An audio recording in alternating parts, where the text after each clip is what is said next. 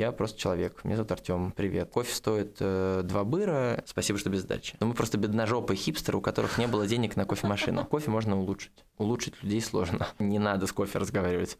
Он неодушевленный.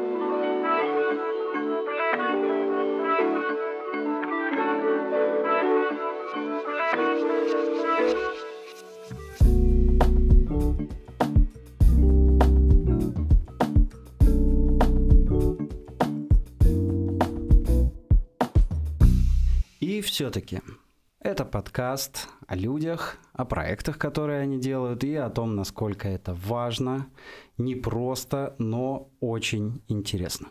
Очень бодрый привет всем из студии Благосферы. Передаем мы, Егор Ельчин, куратор школы краудфандинга Планета.ру. Наталья Игнатенко, пиар-директор Планета.ру. И привет наш сегодняшний бодрый, потому что говорим мы сегодня о кофе с человеком, который знает о кофе практически все. У нас в гостях э, Артем Тимиров, сооснователь кофейного кооператива «Черный». Совсем недавно ребята собрали 1 миллион 300 тысяч рублей на планете на открытие обжарочного цеха. Артем, привет. Всем привет. Артем, давай начнем, наверное, с самого начала твоей истории именно в кофейной культуре. Мне кажется, по-другому это и не назвать, потому что кофе это не просто напиток, это огромное, во-первых, количество напитков и с участием кофе, и в его чистом виде, количество сортов, обжарок и так далее. По общему флеру это все очень э, схоже с э, виски культурой, то есть тоже далеко не все любят, далеко не всем нравится, далеко не все понимают, э, что это и зачем, как и виски, так и кофе, он для всех абсолютно разный. Для кого-то это что-то простое, дешевое для того, чтобы просто что-то выпить, для кого-то есть любимые варианты, но это не обязательно что-то дорогое и изысканное, кто-то забирается в самые дебри культуры и находит для себя какие-то утонченные варианты, либо у кого-то есть задача разобраться совсем от и до и знать там не знаю от растворимого до чего-то Я бы такого. сразу же просто осек тебя, потому что, конечно, виски пьют не все, а кофе пьют все в нашей стране. И кто-то пьет растворимый, кто-то пьет э, три в одном, кто-то пьет в зернах, кто-то покупает молотый, но пьют его все. Просто есть люди, которые любят его и говорят, что они его любят, развиваются, разбираются и так далее. А есть люди, которые просто на вокзале покупают три в одном, или делают это на работе, когда они приходят на работу и просто разрывают пакетик, заливают и пьют. Поэтому скорее я бы сравнил кофе с вином. Потому угу. что вино тоже пьют все, но есть люди, которые знают только, что вино есть красное и белое, а есть люди, которые начинают в нем разбираться. Ну да, от виноградного дня и до плюс бесконечности. Как ты э, в эту культуру попал? Я попал в эту культуру через мою любовь к продукту в первую очередь потому что я пью кофе с очень раннего, раннего возраста. Наверное, я попробовал кофе, с, не знаю когда, но там в детстве. А регулярно начал сам его себе варить лет в 11. И я начал ходить в кофейни в Москве уже в 12-13 лет. Здесь были кофебин, кофехаус, шоколадница.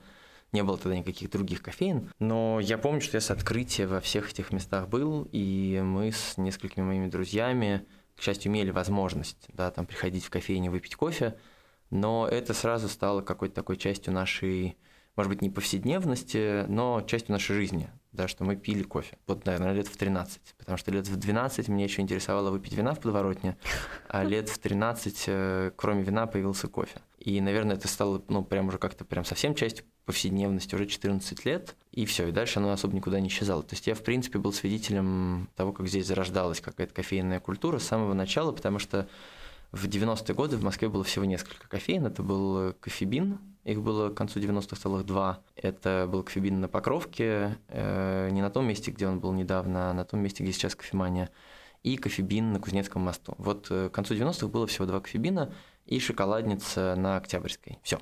Соответственно, вот с начала 2000-х, с 2002-2003 года начали открываться еще новые шоколадницы, появился кофехаус, кофебин открыл еще несколько мест – Потом еще появилась такая сеть уже там попозже чуть-чуть, которая называлась Кофетун. Вот. Я такую тоже даже не знаю. Да, ну, так как я любил кофе, то я вот во все это погружался. Но, конечно, я узнал все-таки про кофе от родителей, потому что родители пили кофе каждое утро, заваривали его в турке или заваривали его в гейзерной кофеварке. Поэтому для меня кофе был такой совершенно частью семейного быта. И хотя у меня родители разведены, и отец, и мама оба любят кофе, и поэтому, ну, как-то он очень быстро вошел в мою жизнь. И дальше я никаким образом не был связан с кофе, потому что я закончил философский факультет МГУ, и поступил в аспирантуру на философский факультет МГУ. И глобально никаких предпосылок заниматься кофе у меня не было, кроме самого известного анекдота про выпускников философского факультета МГУ, что чаще всего после выпуска вы можете услышать от них «спасибо, что без сдачи». А, слушай, я думала, или, что или это такое профилфак тоже. Это шутка про любой гуманитарный факультет, и на самом деле дальше уже кофе появился сознательно, потому что мы с э, моим братом, мы вместе учились на философском факультете. Какое-то время мы работали в разных местах. Я работал как э, журналист и переводчик, он работал э, в галерее. Мы решили, что мы будем делать какой-то бизнес. Долгое время, ну там, когда мы думали об этом, мы думали об этом просто как о бизнесе. А потом радикальный перелом случился в 2011-2012 году, когда случились протесты в Москве, когда я начал участвовать активно в какой-то общественной деятельности, волонтерил, и у меня был опыт вот такой радикальной самоорганизации на Окупай Абая, и потом впоследствии в каких-то активистских группах. Я начал очень много всего читать, в том числе читать, как вообще устроены отношения между людьми на работе, в коллективах, и мы стали обсуждать с Пашей все эти вещи, и пришли к выводу, что вот мы хотим, чтобы это были такое объединение людей, которые вместе вкладываются в это деньгами, делом, временем и так далее, Э, вместе несут ответственность, и что у них отношения как у равных людей, что нет отношений подчинения, как есть в любой компании. И когда мы все это придумали, в какой-то момент, так как это совпало с тем, что очень активно читал разную политическую литературу, совпало с тем, что мы так, о, мы же придумали просто кооператив.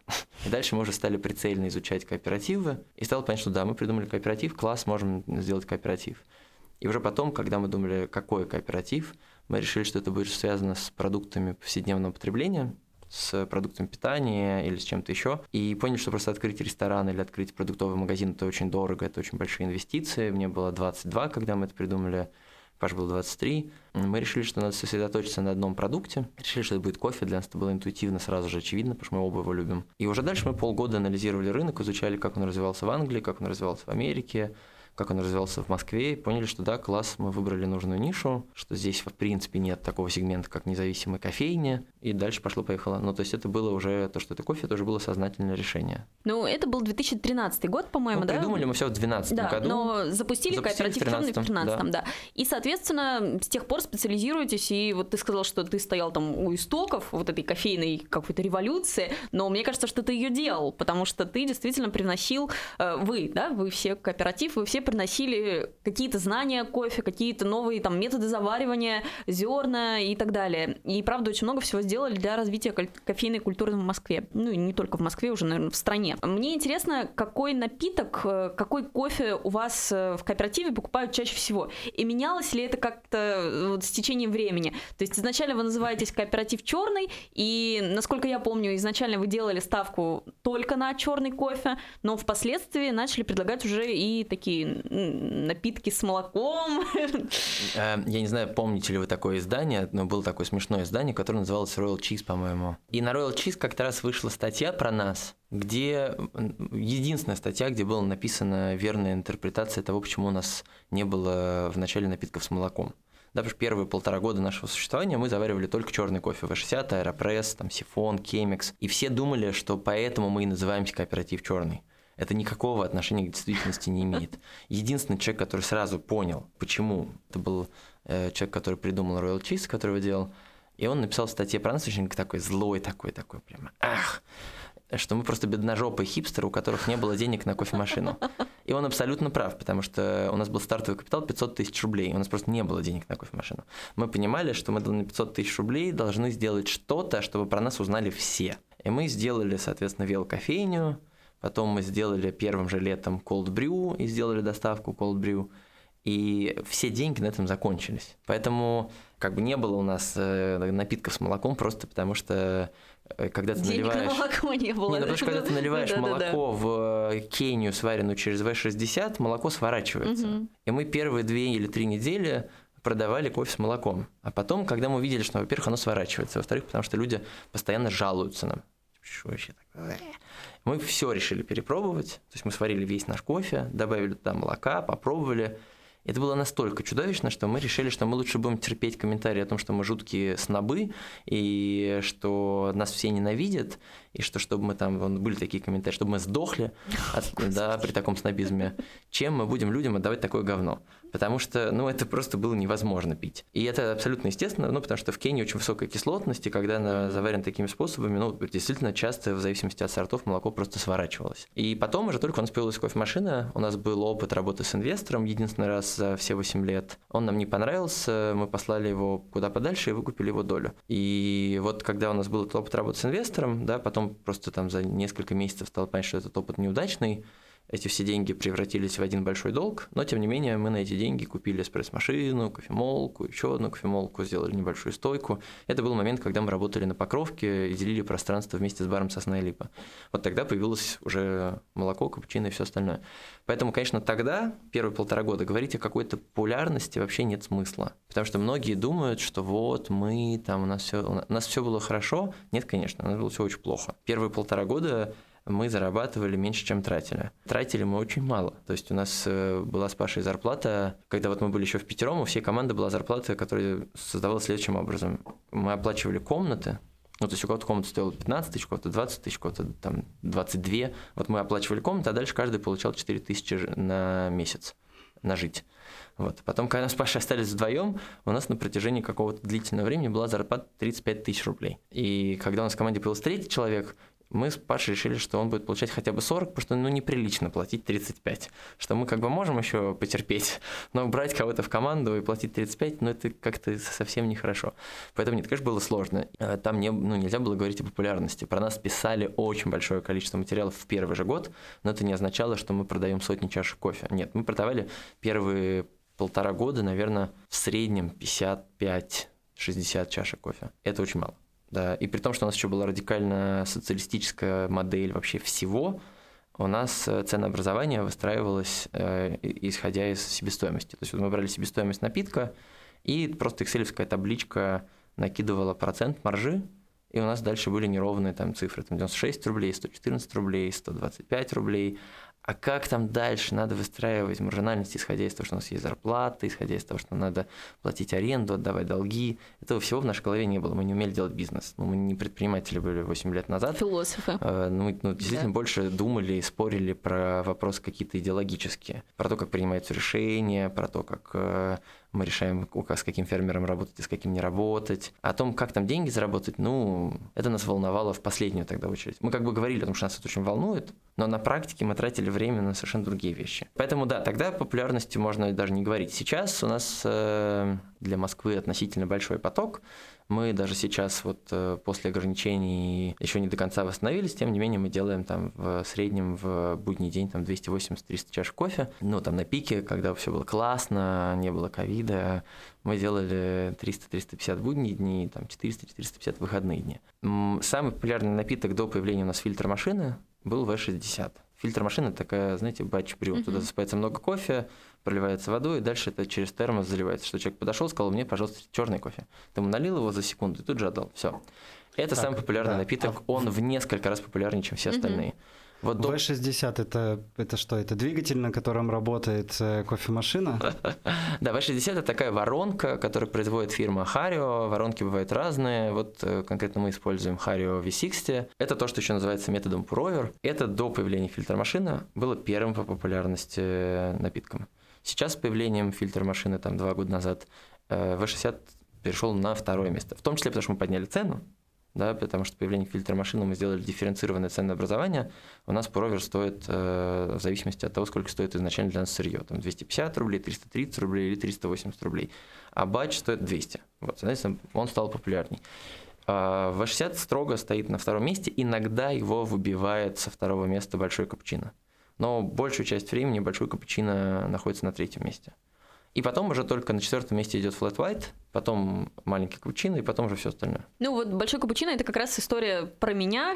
я очень люблю капучино, я не сегодня могу Сегодня маленький выпила. Ну, сегодня маленький выпила, да, потому что перед подкастом, чтобы у меня там сердце не колотилось. ну, на самом деле в большинстве кофеин э, самый популярный напиток, вот когда мы кого-то, ну, я там сейчас иногда кого-то консультирую, в большинстве кофеин самый популярный напиток это большой капучино. Мгм. И мы просто супер сильное исключение, потому что у нас, в принципе, черный кофе продается 55-60% от всех продаж.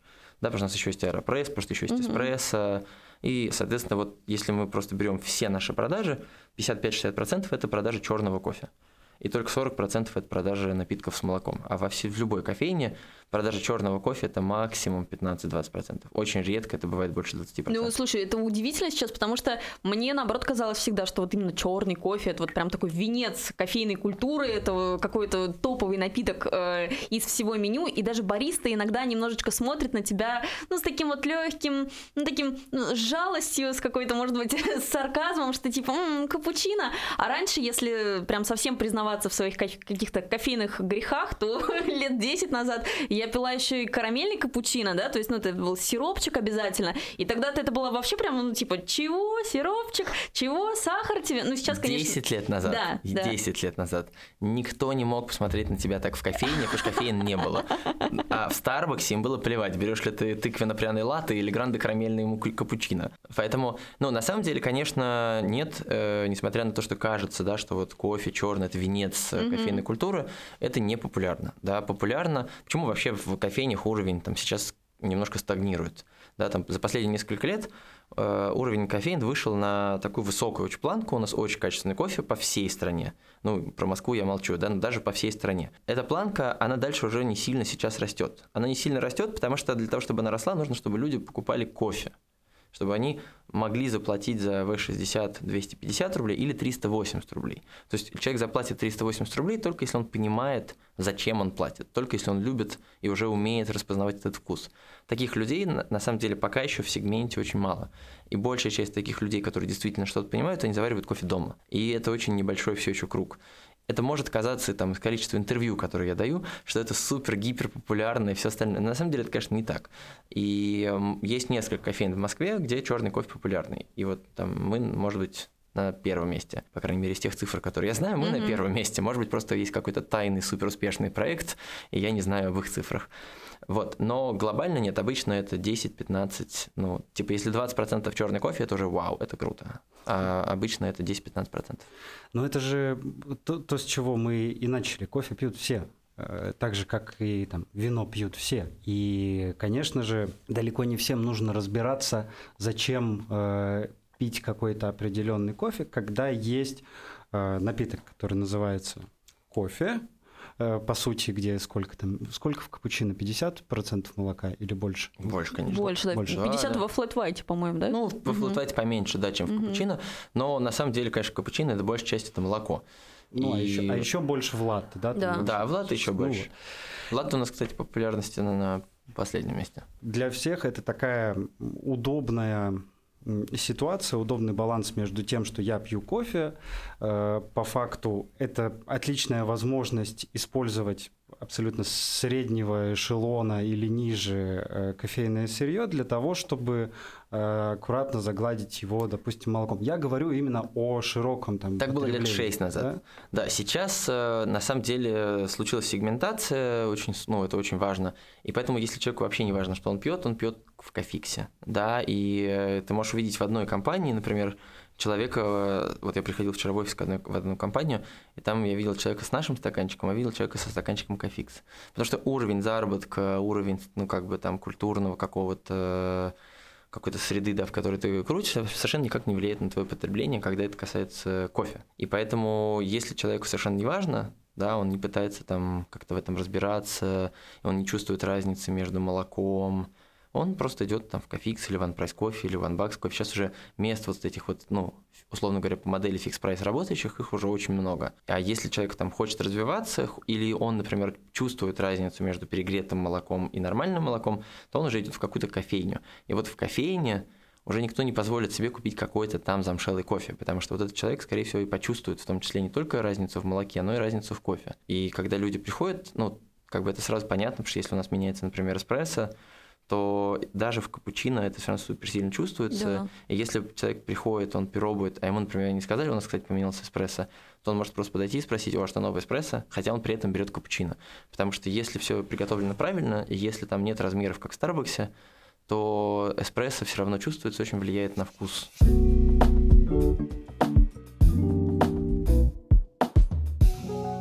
Получается, следующий шаг как раз-таки вот погружение в культуру, это уже напиток в чистом виде, в его разных э, способах приготовления. Ну, то есть это вот уже такой level up вообще в уровне потребления и понимания э, самого напитка. Скорее как-то так это, да, получается? Ну, я бы не сказал. Ну, то есть, наверное, если мы говорим про какой-то общий путь, да, то сегодня общий путь, конечно, такой. Большая часть людей вначале пробует э, какой-то кофе с молоком, потом им может быть интересно попробовать какой-то черный кофе. Для этого до пандемии, да, многие кофейни проводили капинги, дегустации, все остальное, чего сейчас не происходит, потому что это не очень, ну, соответствует времени. Но есть и другой путь, потому что есть очень много молодых людей, для которых первый кофе – это уже кофе, который они пробуют в таких кофейнях, как мы. Потому что это мы пробовали кофе там 20 лет назад, там в шоколаднице, mm-hmm. в кофехаусе. Если мы там пробовали черный кофе, вероятнее всего нам он тогда не понравился. И поэтому мы, там большая часть людей пили кофе с молоком. А те люди, которые приходят в кофейню впервые сегодня, очень многие пробуют сразу черный кофе. Для них как бы нет никакого, ну, ни, ни, как бы никакой идеи, что кофе это что-то горькое, невкусное. Для них кофе это просто в принципе новый продукт. Это для них так же, как впервые попробовать пиво или впервые попробовать вино. Понятно, что мы исключение, но там у нас есть большой процент людей, которые попробовали впервые в жизни кофе у нас. Ну, конечно, и... зумеры. Да. Им вообще повезло, в принципе, родиться в такое классное время, когда вокруг куча хороших кофеин и много всего остального. Возможно, там не самые лучшие аналогии сегодня от меня идут, но это все но это все очень сильно напоминает, опять же, историю там, с появлением э, большого количества крафтовых пивоварен и крафтового пива, что первые там несколько лет все плевались, говорили, что это что-то там вообще кислое, невкусное и вообще какая-то бормотуха, а не пиво, потому что вот оно чистое пиво, вот оно прозрачное, вот оно не горчит, угу. да, или не воняет, или не такое кислое, как э, вот эта бормотуха. Сейчас э, уже все подуспокоилось, все все прекрасно понимают, все уже знают и любят какие-то определенные, опять же, сорта этого пива и так далее. С кофе примерно такая же история, то есть происходит развитие культуры, она распространяется, становится просто информация доступнее, становится сам продукт доступнее, и поэтому человеку в этом действительно проще разбираться. На самом деле сегодня гораздо проще разбираться, если возникает такое желание, потому что сегодня очень много блогов в Инстаграме, в Телеграме, да, на сайтах мест. обжарщиков и очень много кофеин. Поэтому сегодня для человека, который вдруг захотел начать разбираться в кофе, есть огромное количество возможностей. Ну, то есть начать с того, что можно просто смотреть кучу ютубов э, или каких-то видосов в Инстаграме, заканчивая тем, что мы уже издали там две книжки про кофе, и участвовали в издании еще двух книжек о кофе, которых, ну, мы там просто писали предисловие, были редакторами. Поэтому сегодня, ну, там можно взять и за там три месяца условно нормально прокачаться. Да, ну а вот э, чего как раз не было раньше, когда там начинал э, ты погружение, да, в именно не только в кофейную историю, но и в э, посещение заведений, да, где наливают кофе. Я вспоминаю свои студенческие годы. Тогда посещение кофейни было вообще таким э, разрядом досуга особенно... Мы тоже пары прогуливали в Double B, да. Да, да, да, прогуливать пары, просто сидеть вечером, потому что в Сибири минус 40, зимой холодно, и либо ты сидишь в общежитии и точно не пьешь кофе, либо ты сидишь в кофейне и пьешь кофе. Опять же, продолжая, да, твою тему? Ну, вот так вот, близится время к вечеру, поэтому аналогии, да. В общем, суть какая? А, раньше действительно кофейни э, были больше местом для такой тусовки с каким-то горячим напитком. Сейчас вот тоже уже об этом несколько раз упомянули, действительно, огромное количество мест, независимый кофеин, большое количество. И уровень э, культуры самих заведений и уровень культуры восприятия кофе, он сильно изменился. Это вот сейчас у нас в стране такая парадигма, или это вообще мировой тренд, что э, кофейная культура, вот, вот такую вторую волну преображения э, происходит. Ну, в России точно это вторая примерно, да, волна получается по развитию. Ну, то есть, вот ну, там просто 10, слово 15... волны, вот когда мы говорим слово волны, мы сразу уходим в другую область. Не говорим волны. Хорошо. Потому что, ну, в индустрии просто есть эти понятия. Первая кофейная волна, вторая а, кофейная, третья кофейная волна. И там сейчас все обсуждают, что сейчас там четвертая кофейная волна. И это, ну, просто лес, про который угу. нет смысла говорить. Вот. Если говорить про этапы, то, конечно, без сомнений, первый этап – это 90-е. Это просто открытие первых кофеин. Да? Это там в 95-м году открылся кофебин, потом открылся в 99-м году еще один кофебин, потом вот шоколадница так начала перезапускаться, открывать новые места, потом появился кофехаус. Это первый этап. Потом, без сомнений, второй этап – это появление такого места, как кофемания, и появление в России чемпионатов. Потому что в России первый чемпионат э, прошел в 2003 году, что очень быстро, потому что первый вообще чемпионат глобально мировой был проведен в 2000 -м. То есть мы очень быстро, тут же, сразу, потому что было несколько людей, которые очень-очень любят продукт, такие были энтузиасты, основатели, в том числе некоторых из этих компаний, или работники первые, и они инициировали здесь проведение чемпионатов. И это, на самом деле, можно без сомнений говорить об этом вот периоде, как и втором этапе.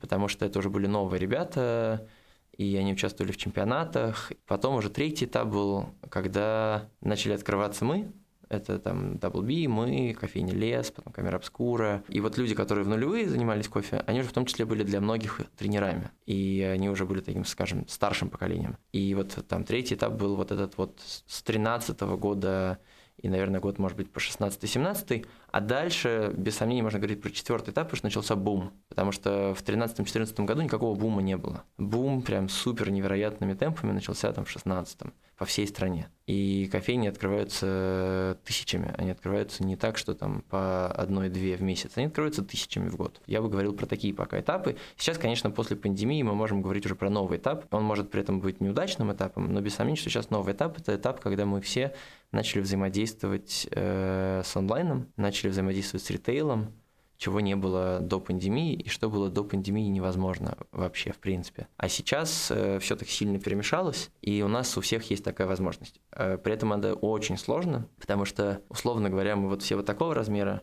Угу. А мы привыкли игра, играть там на короб, в коробке во дворе. Угу. К нам приходят и говорят, ребят, вот вам стадион Лужники, играйте. И, и мы как бы приходим и такие, «А что здесь делать? Ну, это, знаешь, это да, самая вот часто такая... ощущается вот так. Самая частая ошибка ребят на Кикстартере, да, когда они оказались не готовы к успеху, когда вот какой-нибудь стартапчик что-то произвели, и вдруг у них заказали это просто бешеным количеством, а они не справляются уже с поставками, с производством и так далее. Да, да, ну то есть э, вот это то, что сейчас произошло. Но сейчас просто проблема другая. Сейчас проблема не связана с тем, что все мы не можем произвести этот необходимый объем, а проблема в том, что это такой классный момент, да, что все думают, что они такие классные. Я сейчас не буду говорить за всю индустрию, но я говорю от своего лица, у меня есть ощущение, что большая часть обжарщиков думает, что они супер классные, и что потребители должны покупать их кофе просто потому, что он вкуснее. А то, что потребитель там может не доверять, потому что какой-то локальный маленький бренд, то, что потребитель э, не понимает, почему ему надо заплатить за 200 или 300 рублей больше за пачку, это проблема потребителя. Хочет пить вкусный кофе, пусть покупает вкусный кофе. И вот сейчас есть ощущение, что главная проблема в этом, что к нам пришел, условно говоря, там массовый потребитель, и он смотрит на эти пачки как бы на полке или на, ну, там, в телефоне, и он не понимает, что это. И для того, чтобы он понял, что это, нужно проделать какую-то гигантскую работу, просто огромную работу. И, к сожалению, э, я пока что-то не вижу, что кто-то бы из нас ее проделал, в том числе мы потому что это очень много усилий, денег. А в целом вы вообще такая организация, которая не очень сильно тратит деньги на маркетинг. Ну, я бы сказал не так. Я бы сказал, что до прошлого года uh-huh. мы не очень сильно не тратили, мы не потратили ни копейки. Мы в осенью прошлого года начали тратить деньги на рекламу. Мы запустили, во-первых, первое в Инстаграме, в сторис э, рекламу, мы никогда тоже раньше этого не делали. Мы потом э, начали обсуждать, соответственно, запуск э, какой-то таргетированной рекламы уже вот сейчас весной, и тоже начали делать таргетированную рекламу. И глобально в этом сейчас, ну, да, там будем придумывать какие-то компании, не обязательно связанные с деньгами, но в любом случае которые будут требовать каких-то расходов. Потому что даже сделать какое-то классное видео – это просто расходы, потому что надо арендовать какую-то камеру, иногда надо арендовать свет, чаще всего надо заплатить гонорар хотя бы кому-то из команды, которая это делает. Поэтому мы начинаем такие вещи делать, потому что все, мы вышли ну, вот мы вышли на это большое поле. И на этом большом поле то, как мы работали раньше в коробке, оно просто больше не, не работает. Вот наш естественный рост, который у нас есть, наша аудитория, она вот нам дает неплохие результаты. Но эти неплохие результаты, они неплохие по нашим меркам а уже по меркам большого поля, как бы песочница. И если нас устраивает играть в песочницу, нет проблем, играйте в песочницу. Но людям, которые владеют большим полем, им не нужно, чтобы эта песочница была посреди этого поля. Поэтому мы начинаем учиться новым вещам. Очень умные и очень классные вещи ты сейчас говоришь, при том, что изначально, когда вы начинали делать свой кооператив, как ты сказал, у вас не было опыта вообще в бизнесе, и, по сути, вы учились вот ну, сами на своих ошибках. Э, до всего того, о чем ты сейчас говоришь, ты сам дошел или ты дополнительно где-то учился? Нет? Нет, я не учился нигде, я очень э, внимательный просто к советам других людей. И я слушаю других людей, и я, в общем и целом, много общаюсь с владельцами разных компаний по всему миру, кофейных в том числе. И я очень много читаю истории кофе и того, как развивался спешлти кофе в 20 веке. Для меня это все, ну, в общем и целом, как-то в голове так пэмс, но никакие курсы, ничего такого. Ну да, здесь просто интересен именно вот твой такой путь как предпринимателя, как ты сам растешь э, и развиваешься. Если мы говорим о таком кофейном буме в стране, да, э, естественно, у нас есть, как обычно, такое, наверное, противодействие, да, противостояние двух городов, двух столиц, Москвы и Петербурга. Э, какой из этих городов, по-твоему, или, может быть, вообще не Москва и Петербург, а какой-нибудь там условно Екатеринбург или еще что-то, является кофейной столицей России? Сейчас, конечно, если мы говорим про количество потребления, это Москва. Москва. Э, если мы говорим не про количество потребления, мы говорим про концепции, то это Петербург. Потому что в Петербурге меньше гораздо населения, чем в Москве. Но и на самом деле плотность кофеин в Петербурге сейчас тоже ниже, чем в Москве. В Москве очень высокая плотность кофеина. У нас есть кофейни на каждом углу. Да, это не обязательно классная кофейня вроде кооператива черный.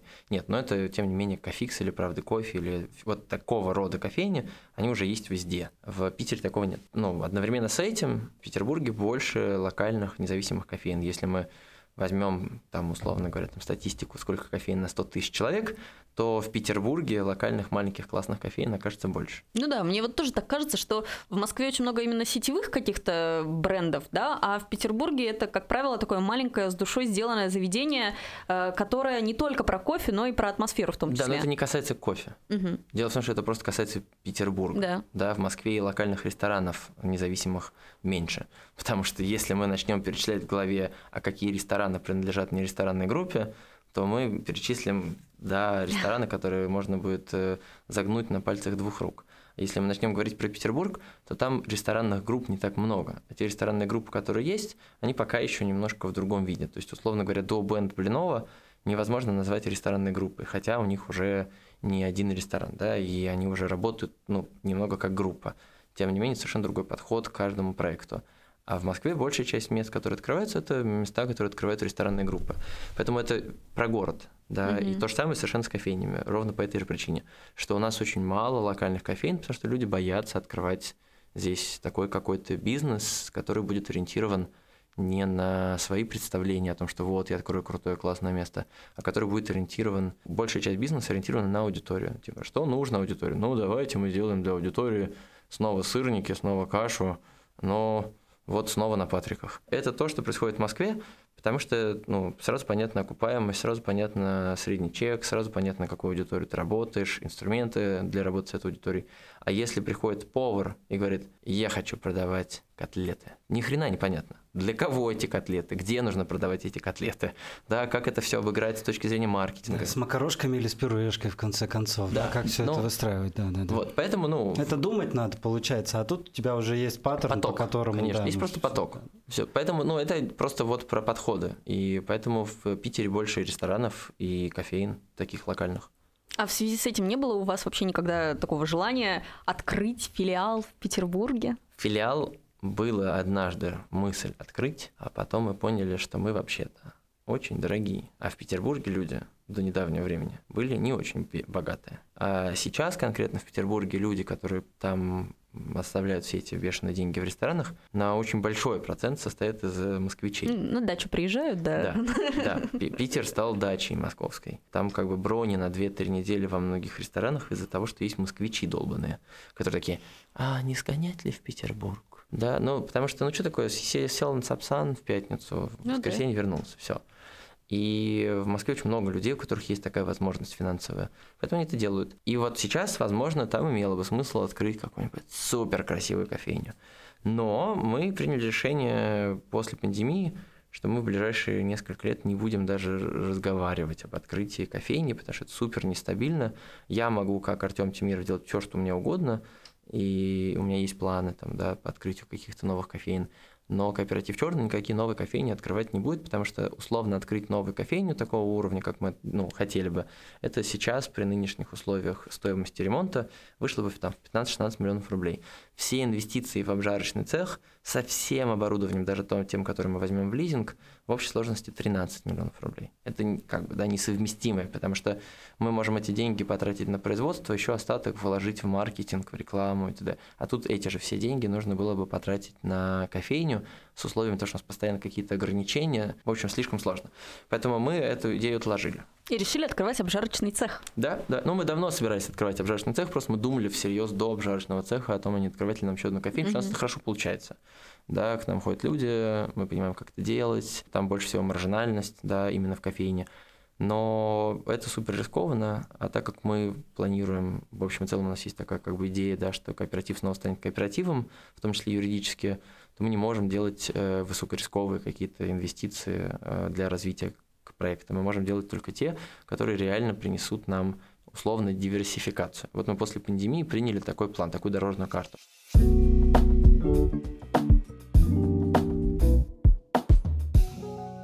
Чем нас пугают СМИ, да, в последнее время, это там не урожай кофе, засухи, все остальное прочее. Есть какие-то вести с полей? Настолько ли это все страшно? Настолько ли все сложно? И нужно ли закупаться кофе как гречкой в свое время? Да, да, да, да. И сколько нам еще осталось времени пить э, ну, кофе? Я могу сказать так, э, когда какое-то время назад, не знаю, полгода назад, условно говоря, ко мне пришли из РБК с таким запросом про экологию, про тренды, бла-бла-бла.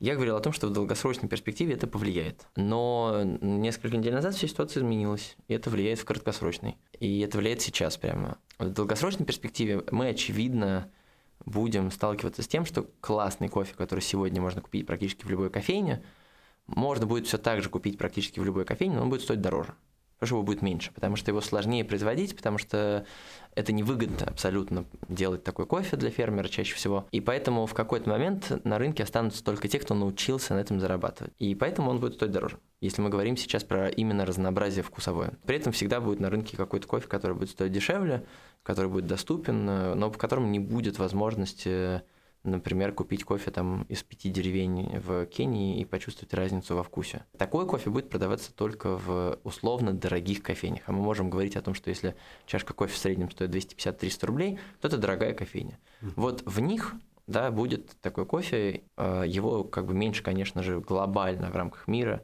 может быть, и станет, но тут есть важный нюанс, что восстанавливается постепенно индустрии разных стран, которые обанкротились в 90-е, да, потому что после развала Советского Союза закончилось международное кофейное соглашение, очень многие страны, производящие кофе, обанкротились постепенно. И сейчас они восстанавливаются, и поэтому Э, ну, какой-то интересный, разнообразный продукт, он будет появляться на рынке еще в ближайшие годы, поэтому ну, супер сильно меньше кофе не станет. И те люди, которые делают спешлти кофейни, это их работа в том числе искать такой кофе. Если мы говорим про то, э, что будет с кофейнями там, более нижнего сегмента или кофейнями, которые работают с небольшой маржой, потому что у нас большая маржа. Угу. И там на нас то, что происходит прямо сейчас, повлияет только в том смысле, что мы будем меньше зарабатывать. Но мы не будем супер сильно поднимать цены, мы, возможно, вообще их не будем поднимать еще какое-то время, потому что мы подняли их там первый раз вот год назад, меньше года назад, первый раз за пять лет, и это на какое-то время ну, Пока этого с запасом, да. Да. Угу. Если мы говорим про остальной как бы сегмент э, specialty кофе, то вот те, кто зарабатывает на пачке не как мы, а там в два раза меньше, они будут вынуждены поднимать цены. А если мы говорим вообще про нижний сегмент, то они будут вынуждены поднимать цены, условно говоря, завтра. А если мы говорим про большие сети, у больших сетей есть контракты,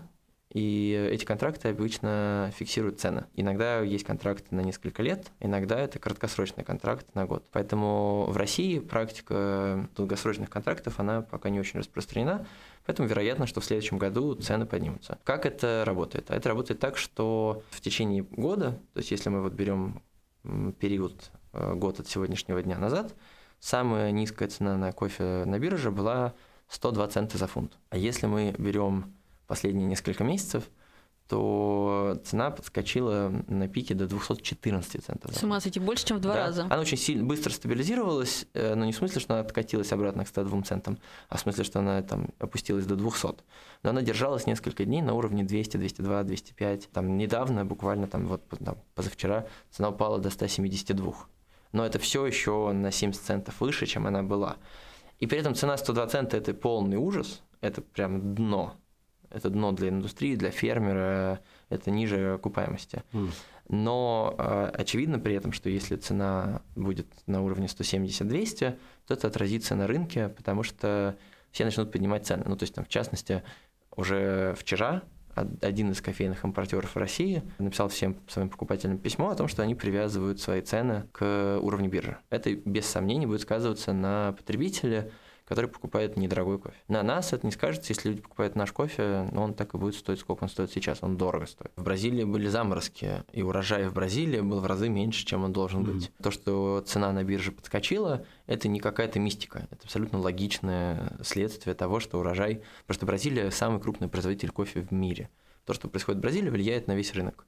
И если Бразилия как бы не доздает какое-то mm-hmm. количество кофе, которое рассчитывает рынок, на который есть спрос, то это влияет автоматически на цены на бирже. Ну все, то есть это такая полноценная, настоящая взаимосвязь. Не так, не история с твитами Илона Маска. Нет, вообще нет. Что он написал, что нет, кофе не вкусный. Совсем нет. В принципе. То есть, условно говоря, если Илон Маск скажет, что он решил купить долю в Старбаксе, это может повлиять на акции Старбакса, но не повлияет на цены на кофе mm-hmm. на бирже. Давай про другие цифры, э, немножечко в другом ключе. Давай. Ты обещал, что если вы соберете 1 миллион рублей на краудфандинге, да. на, собственно, оборудование обжарочного цеха, то ты сделаешь татуировку «Любовь победит», Э, собственно, вот эта вот фраза, она будет висеть у вас в цеху, она сделана на мерче, на шоперах, на там открытках, которые вы дарите участникам краудфандинговой компании. Сделали ты татуировку? Нет, я не сделал еще татуировку. Мы решили со Стефаном, Стефан мой коллега, который тоже будет делать татуировку, что мы будем делать ее вместе в сентябре, потому что когда жара, не очень э, классно делать татухи, кто их бьет, он знает. И вот, но да, мы по-прежнему планируем. Я и Стефан, еще есть несколько человек в команде, которые вместе с нами под все это подписались, и мы вместе все пойдем в сентябре их бить. Я пока еще не решил, куда. Думаю, либо под грудью, либо на груди. Но еще есть вариант делать ее на ребрах. Но, в общем, я пока еще до конца Больно. не решил. Больно, да. На ребрах неприятно. Но, очень. да, нет, конечно, мы ее будем бить. Она уже висит в цеху, там висит неоновый знак, и мы напечатали ее на шоперах, на открытках и на кружках. Э, даже были люди, которые просили нас потом еще отдельно выпустить тираж э, э, с надписью на футболках, но мы этого пока не сделали. Мы подумаем, может быть, мы это сделаем отдельный дроп такой, типа ну, такой новогодний условно. Для меня, конечно, эта фраза, она очень важна, потому что я верю, что это единственная причина на самом деле жить. Да, и вообще терпеть то, что происходит вокруг нас, ну, это чувство любви. Если его как бы не испытывать по отношению к миру, по отношению к людям, по отношению к конкретному человеку и, в принципе, к тому, что происходит и к себе, и к своему делу, то я вообще не представляю, как можно выносить жизнь. Но тут еще есть, конечно, дополнительный аспект политический, потому что кофе – это индустрия, в которой периодически, примерно каждые несколько лет, возникают войны. А вот прямо сейчас, например, идет война в Эфиопии. И мы не знаем пока, повлияет ли там это на наши поездки в Эфиопию, потому что у нас запланирована поездка в конце года и в начале следующего года, и мы уже ездим ну, туда три года подряд. И это серьезный сейчас конфликт. Последний такой конфликт там происходил там в нулевые годы. Он ну, а тоже ко... очень серьезный. А кофе здесь при том, что это основной источник дохода. Это не основной, страны, к счастью, источник нет? дохода для страны больше. Это не война из-за кофе, это важно. Я имею в виду, что э, войны происходят не из-за кофе, но во всех тех странах, где выращивают кофе, часть очень идут войны, потому что это страны третьего мира. Угу. Да, это тоже такой очень важный парадокс, что кофе пьют в странах первого мира, а производится в странах третьего мира. И только так. Поэтому э, любовь победит это в том числе про то, что ну, там, сегодня цепочка кофе устроена несправедливо, это мое абсолютное убеждение. Мы тут спорим со многими коллегами-импортерами, но, к счастью, там у нас есть какое-то очень глубокое профессиональное уважение. На мою точку зрения есть разные мнения, но я придерживаюсь мнения, что кофе цепочка устроена несправедливо. И она не обязательно устроена несправедливо из-за, например, там импортера. Она просто устроена несправедливо. Потому что, например, с появлением спешлти большая часть спешлти кофейных обжарщиков начали зарабатывать больше в процентном соотношении, чем было, например, 40 лет назад. И если мы возьмем стоимость, конечную стоимость чашки, и предположим, что там раньше 40 лет назад кофейня из этой стоимости зарабатывала 30%, то сегодня кофейня из этой стоимости зарабатывает 90%, да, или 80%. Ну, 90 мало где, окей, 75-80%. И если мы просто посмотрим на абсолютный доход тоже, доход кофеин, доход обжарщиков, он увеличился внутри этой цепочки. Он не увеличился там пять раз, нет. Но он, тем не менее, увеличился. А доход фермеров, он упал. Но поэтому тоже про любовь победит, потому что я верю в то, что мы друг другу в первую очередь люди, а не инструменты. И поэтому мне очень хочется, чтобы это было горизонтальной системой, где потребитель знает нас, и через нас он знает фермера. И потом, когда мы рассказываем про фермера и говорим о том, что вот там у нашего фермера вышел херовый урожай, мы собираемся туда поехать, помочь ему наладить этот урожай, но пока мы будем продавать херовый урожай. Мы сделаем все, что в наших силах, чтобы скрыть там какие-то вкусовые дефекты, которые есть из него, но мы не отвернемся от него просто потому, что там были там в три раза выше уровень осадков, и кофе получился хуже. Я просто пока тебя слушал, я, я с тобой согласен, но я знаю, что люди разные, их очень много, и мне кажется, в какой-то момент для, ну, есть э, такой нюанс, что где-то в глубине не знаю, души, если она есть у такого человека, ему вкуснее пить кофе, видя на картинке э, не самого счастливого и богатого фермера из Эфиопии. То есть, когда он будет э, видеть успешного и богатого человека, где-то там из, из Колумбии, стоящего в белом костюме, шляпе, на фоне своего дворца, предлагая тебе изысканный кофе за очень много денег, здесь будет... Ты понимаешь, о чем я понимаю, о чем ты, да, но да, все да. гораздо сложнее, потому что есть люди, которые, наоборот, пишут нам что им не нравится видеть фотографию фермера mm-hmm. на пачке, потому что они не хотят испытывать никакое чувство вины, они просто кофе хотят пить. Да, ну, такое вот, да, тоже, тоже есть. разные подходы. Мне, допустим, э, приятно видеть, там, допустим, человека да, на пачке кофе и так далее, видеть конкретного человека, который отдал свои силы для того, чтобы этот кофе оказался у меня в чашке. У меня здесь как раз параллель нормально выстраивается с тем, что я прямо сейчас пью этот кофе, я таким образом я человеку помогаю, я делаю ну, его жизнь лучше, насколько Для нас, на самом деле, гораздо важнее не только про сделать его лучше, а вообще про то, чтобы человек знал, uh-huh. потребитель, что вот эта чашка кофе получилась, потому что вот этот человек и еще сотни людей, которые с ним работают, смогли собрать ягоды, обработать, потом мы их пожарили и все остальное. Потому что, например, если мы говорим про фермера из Колумбии или в, про фермеров в Гватемале, с которыми мы работаем, то вот прямо сейчас мы работаем с богатыми фермерами. Uh-huh. Да, то есть, условно говоря, там Ренардо не просто богаче меня, он богатый, а я не богатый совсем. Да, а Ренардо богатый но у него охренительный кофе.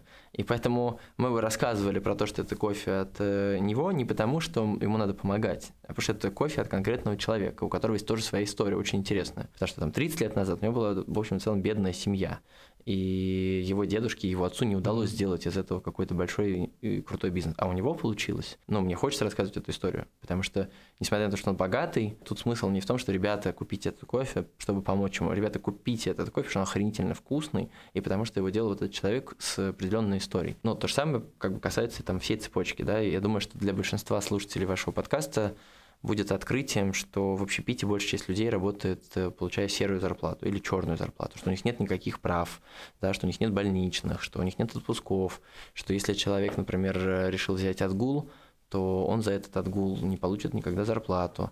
Если он заболел, то он не получит в этот день зарплату. И ему еще более того нужно найти кого-то себе на замену, если он не собирается выходить на смену.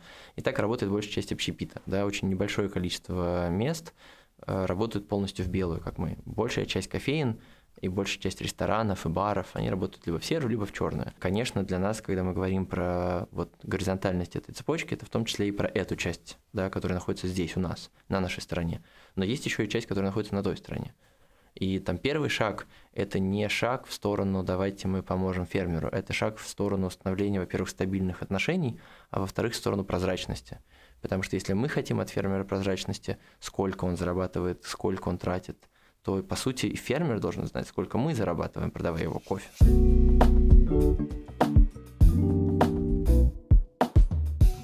Мне кажется, что это все равно такая очень история именно про сообщество. То есть, э, да, мы поговорили, что любовь победит, оказывается, здесь есть, вот лично для меня это было, ну, прям в новинку, что здесь столько политического, столько религиозного подтекста. Мне во всей этой фразе казалось, что это в первую очередь история про сообщество, с которым вы изначально в очень тесной связи. Ну, то есть, как-то так получилось, что в прошлый пандемийный год показал бизнесу, что по большому счету, ну, бизнес может выживать с помощью своих благодарных клиентов клиентов. Но далеко не у всех это получилось, потому что не у всех была выстроена вот эта вот цепочка честных и доверительных отношений со своей аудиторией. Вы изначально строили свой бизнес именно так. Как так получилось? Вы кем-то вдохновились или это просто вот изнутри так шло? Да нет, мы изначально потому что решили делать кофе, потому что кофе – это социальный продукт. Все. Ну, то есть тут просто с самого начала было такое, что чашка кофе – такая некая связка для людей, что люди встречаются на чашку кофе. Они встречаются, чтобы не с кофе поговорить, а чтобы поговорить друг с другом. Все, вот, вот тут как бы все, да. И поэтому это либо социальный продукт, либо это снобизм. Все, никаких других альтернатив не существует. И дальше уже мы просто можем говорить о том, что кофейне либо удалось сделать свое пространство социальным, либо не удалось. Но мы не можем говорить о том, что это какой-то третий путь. Нет, путей всего два. Либо мы разговариваем с продуктом, либо мы разговариваем друг с другом. Нам не интересно делать какой-то проект, где люди разговаривают кофе. Мы хотим, чтобы люди разговаривали друг с другом. Да, не надо с кофе разговаривать. Он неодушевленный. Да, если мы хотим, чтобы человек как-то там взаимодействовал с продуктом по-другому, получал от него больше удовольствия, еще что-то, мы это хотим не для того, чтобы он стал снобом. Мы это хотим, потому что если он сможет получать удовольствие от продукта, то это в том числе усилит как бы наше сообщение про то, что этот продукт сделали мы, мы купили его у фермера, мы вложили вот столько-то времени, сил для того, чтобы этот продукт получился. Но в этот момент мы с ним разговариваем, мы не с чашкой кофе разговариваем. В последнее время ты в СМИ э, фигурируешь уже не только как исключительно эксперт в вопросах кофе, но и э, как социальный активист, да, касаешься очень многих важных социальных аспектов. И э, ты себя сейчас как больше позиционируешь э, как предприниматель, эксперт по кофе или именно социальный активист, социальный деятель? Ну, во-первых, я скажу, меня бесит слово предприниматель. Искренне бесит. Я участвую при этом в огромном количестве всякого говна, который называется День предпринимателя или марафон предпринимателя или что-нибудь еще. Это само слово-то, по сути, безобидное, но контекст... Контекст, контекст который есть в России, да, да. особенно в России, он чудовищный. Потому что в России предприниматели, к сожалению, это не миф да, из газеты «Комсомольская правда». К сожалению, в России большая часть предпринимателей – это люди, которые такие «деньги, деньги, деньги, деньги». И когда я бывал э, несколько раз на мероприятиях для стартаперов, я понял, что я больше никогда на них не пойду. Я сходил дважды. И один раз я сходил и дал второй раз шанс, потому что второй раз было в другом совершенно пространстве. Ну, я подумал, вау, в таком пространстве, ну там должно быть все по-другому. Ни хрена то же самое. И это люди, которым интересно, всерьез им интересно разговаривать про какие-то там свои... Дело даже не в инкубаторах, ладно, хрен с ними, но про инкубатор, наверное, можно было разговаривать 10 лет назад, я не знаю. Но разговаривать про инкубаторы сейчас, ну, блин, поговорите про то, как э, Гузель Санджапова делает э, мед да, в деревне. Ну, есть куча разных тем для разговора. Я уж молчу, если ну, человек не смотрел какое-то кино, но у него в любом случае круг интересов не может быть сосредоточен только на деньгах и на процессах. Да, мир супер интересный, должно быть о чем-то еще поговорить. Я думал, что там люди будут разговаривать о разном.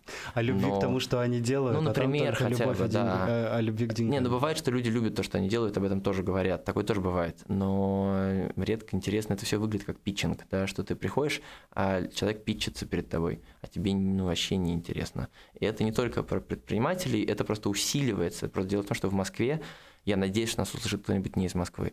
В общем, представьте себе, что в Москве, когда ты куда-то приходишь, все тут же говорят, это Артем, он делает кооператив черный. Это Маша, она делает э, цветочный магазин вот с таким названием. Это только в Москве существует, такого нет в Екатеринбурге, такого нет даже в Питере, такого вообще много где нет, а в Москве это говно есть. А когда вот ты в предпринимательской среде, то там этого еще больше. Поэтому я, в принципе, не очень себя люблю как-то идентифицировать, потому что не очень понятно, чем я занимаюсь. Ну, то есть понятно, что я делаю кооператив черный да, в кооперативе черный у меня очень большое количество обязанностей. Я отвечаю за выбор кофе, я отвечаю за качество продукта, я отвечаю за формирование всех вкусовых профилей, за разработку новых продуктов. Это вот там, моя работа. Кроме того, я отвечаю за долгое время, там, до недавнего времени отвечал единственный человек за маркетинг за всю нашу коммуникацию внешнюю. Теперь у нас в команде появился человек, который вместе со мной это делает. Сказать, что я предприниматель, тоже сложно, потому что, ну, что я сделал только кооператив черный. У меня нет 10 проектов. Ну вот сейчас я, может быть, открою пару кофеин еще, ну класс. Тогда Но... ты станешь серийным Тогда я стану серийным предпринимателем, да. Вот. А социальный активист, ну, тоже как-то странно себя так идентифицировать. Я просто раньше не говорил об этом в СМИ, да, и меньше об этом говорил в своих соцсетях.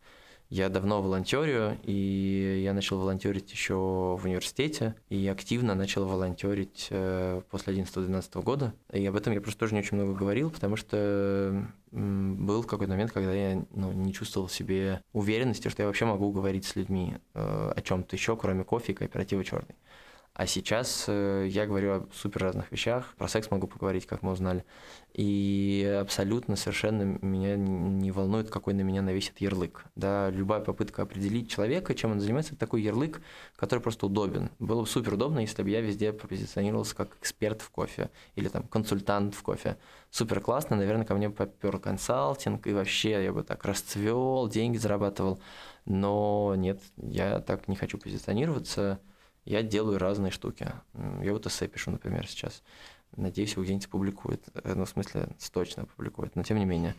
Это же не значит, что автоматически ко мне привешивается ярлык эссеист. писатель или эссеист. Да, нет, ну классно, но тогда можно перечислять это все так через запятую, да. Вот, но нет, я просто человек. Меня зовут Артем. Привет. Мне интересна тьма вещей. Ты говоришь, что если вот как раз определить что-то одно, то ты меняешь мир. Ну, ты действительно меняешь мир с помощью кофе. Как это можно сделать именно вот через продукт?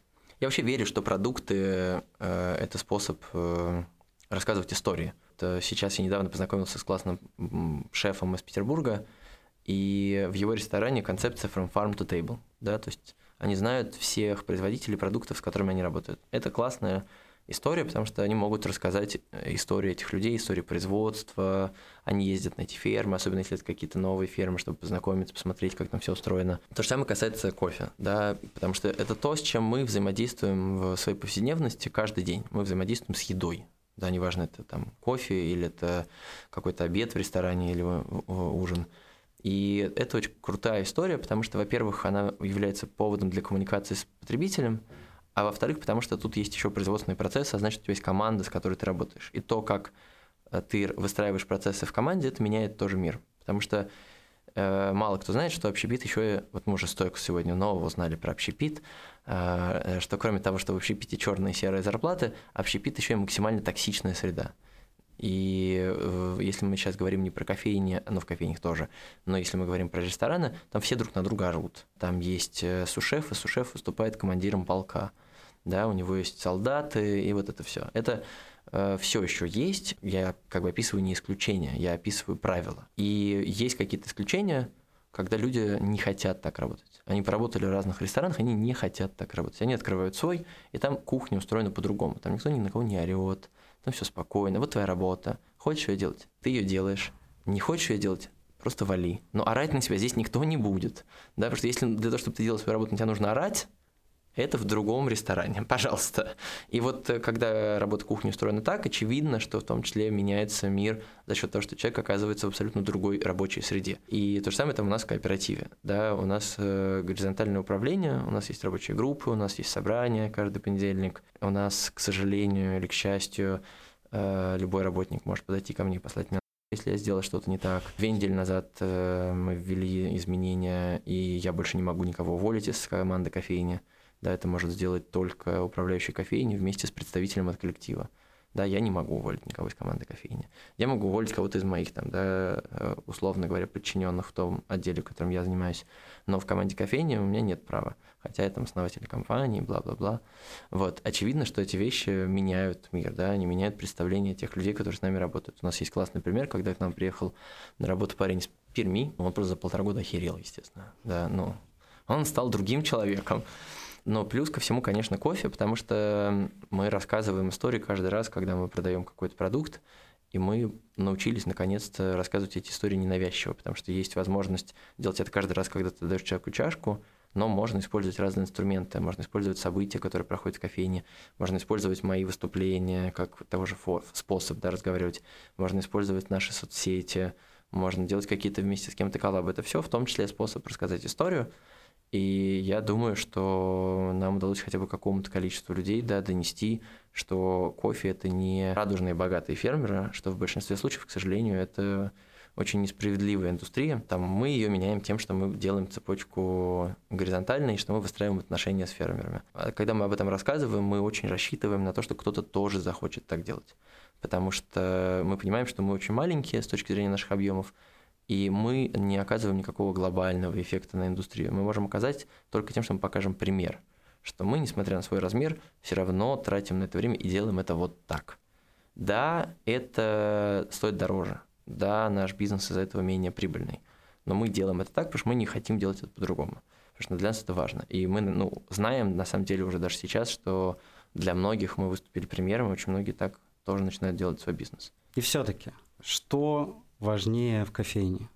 Вкус или атмосфера? Конечно, в кофейне важнее люди. А люди – это атмосфера.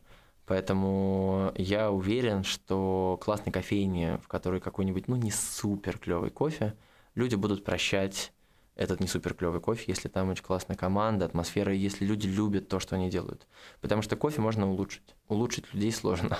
А продукт улучшить, ну, это просто вопрос желания, потому что если владелец кофейни, работник кофейни увидят, что гости к ним очень расположены, и гости будут им говорить, блин, ребят, ну, вот мы к вам ходим, но в соседней кофейне на самом деле вкуснее то ну, в какой-то момент они захотят тоже сделать вкуснее, потому что и для них гости важны. И они просто захотят сделать гостям более вкусный кофе, поменяют зерна, может быть, пройдут какое-нибудь обучение. Поэтому, конечно, важнее люди.